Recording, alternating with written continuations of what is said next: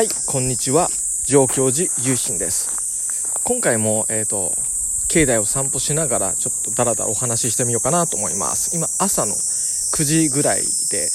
えっ、ー、とセミも元気ですね。空見上げてみると夏の空っていうか入道雲がもくもくと登っていたりしてそれがお寺のお堂のバックにあるとなんかものすごくそれだけで絵になるなっていう風景が完成していますね。夏だからすごい雲の動きも速くてすぐ形がなんかね目離すと変わっちゃったりしてそれもまた諸行無常っていうか変化を感じられて自然のダイナミックさっていうか面白いなって思いますね。僕が小学校の時の夏休みのあの自由研究で定点カメラっていうかあのカメラを固定して1時間ごとに写真を撮る同じところから。でそれであの空の様子を撮って雲がどういう風に変わっていくかとか雲の種類がどういう風に移ろいでいくかとかなんかそういった研究をしたことがあってなんかそれのことを今でもなんかこう夏の空を見ると思い出すんですよね。結構評判も良くて。面白かった記憶があります。入道雲っていいですよね。なんかアイスクリームみたいな感じで。美味しそうだし。なんかそういう自然って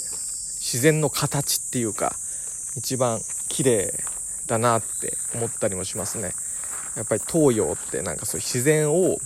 そのまんまなんか受け入れる庭作りをするとかって言われますよね。西洋の方はこうすごく綺麗に人工的に左右対称で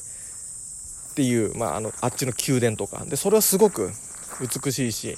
人間の持つその何て言うんだろう能力が存分に発揮されてると思うんですよね。で実際行ったらすごく圧巻されると思うし、まあ、それに、えーと、比べると日本の庭園とかは自然をそのまま生かした自然と共に人がいるっていうようなそういう風景を目指しているのかなとも思うんですけども。お寺の境内っていうのも割とあの一般的なお寺さんですね。そういう禅寺の綺麗な石庭とかああいう枯山水みたいなお庭じゃなくても普通の、まあ、いわゆる檀家寺っていうんですかね。そういうお寺さんのお庭もやっぱりこうなんか自然をうまく風景の中に、えー、取り込んで作っているかなっていう気もしてでそこでバックでこう夏の入道雲とかが